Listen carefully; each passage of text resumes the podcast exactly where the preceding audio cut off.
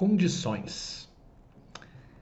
Quando a gente para para falar sobre amor, amor de verdade, amar as pessoas, nós parece que sempre criamos uma condição, uma expectativa. A gente espera algo e nunca se lembra daquilo que já há muitos anos, há muitos séculos, os gregos falavam, por exemplo, sobre alteridade, sobre amar assim por todas as virtudes e apesar de por todas as, as dificuldades ou as fraquezas que a outra pessoa possui.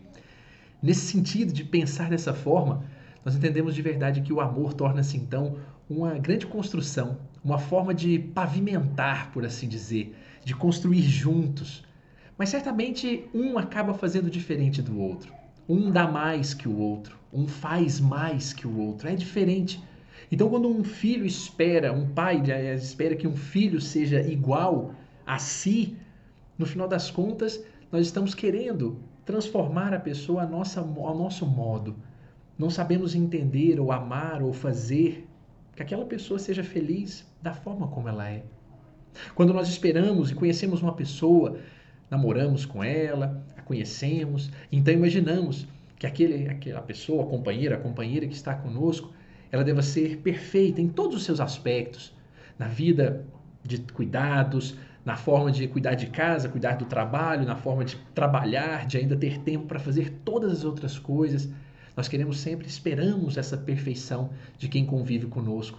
Queremos que o colega de trabalho trabalhe da melhor forma possível, do jeito que nós trabalhamos, já entendendo que o nosso jeito é o melhor, e no final das contas, criamos uma condição, então, para admirá-lo, criamos uma, uma restrição à forma dele ser, porque só serve do nosso jeito.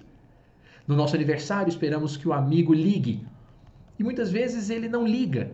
Mas ele não liga não é porque ele não quis. E ainda que o fosse, ele não liga simplesmente.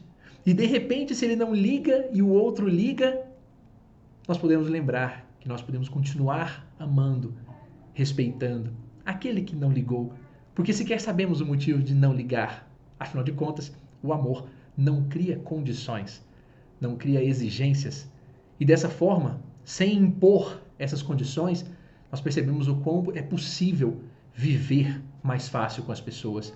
Porque certamente a maioria das dificuldades que nós passamos e enfrentamos na vida em relação às pessoas é porque elas não conseguem dar sustento àquilo que nós queremos que elas façam. Nós esperamos que as pessoas sejam do jeito que nós queremos que elas sejam. Desde o filho que amamos e dizemos amar incondicionalmente, somos ali na frente, capazes de jogar-lhes na cara, dizer-lhes que nós fizemos isso, cuidamos quando éramos quando eram crianças e agora fazem assim.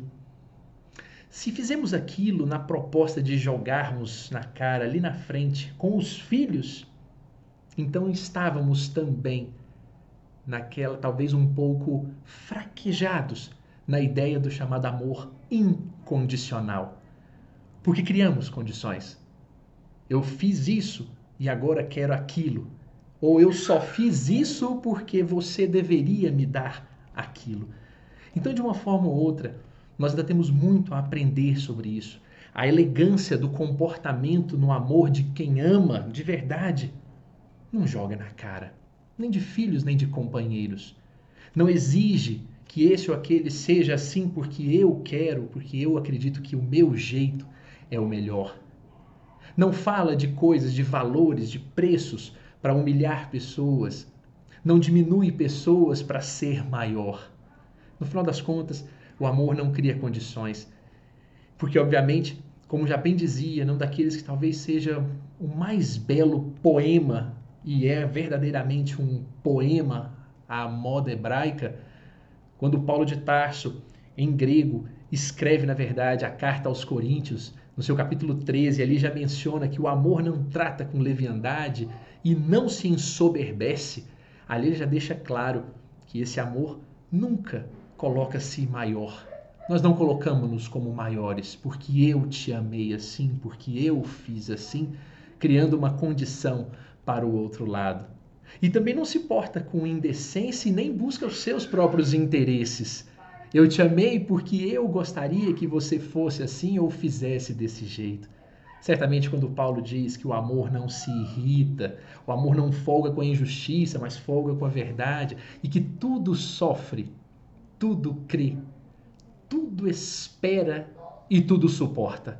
Aqui, Paulo deixa bem claro para todos nós a grandeza desse sentimento, que tudo sofre, porque compreende, obviamente, todas as circunstâncias nossas e do outro também. Tudo crê, porque sabe que ali, efetivamente, à frente, uma hora ou outra, nós vamos despertar para esse amor que tanto é esperado de cada um. E, obviamente, por isso tudo espera, e enquanto isso não acontece, tudo suporta. Que possamos parar para pensar de verdade, nós que estivemos aqui em nossa casa, enclausurados por um tempinho, recebemos, obviamente, muitos carinhos de muitas formas, de muitas pessoas, mas que certamente não estão fazendo cálculo para saber o quanto nos agradaram, o quanto nos fizeram bem. Tudo o que fizeram foi maravilhoso, foi especial, foi cheio de amor. Quantas condições ou exigências nós estamos impondo para amarmos? Que as pessoas façam por nós coisas que nós esperávamos que elas fizessem? Ou vamos amá-las independente disso de verdade? Que possamos pensar nisso com muito carinho, para termos uma noção mais aclarada se estamos vivendo próximos daquilo que Paulo de Tarso chamava de amor e entendermos que, de fato, no final das contas, é possível viver uma vida com um pouco mais de amor, um pouco mais de doçura, quando deixamos de criar condições. Um forte abraço a todos e até a próxima, pessoal.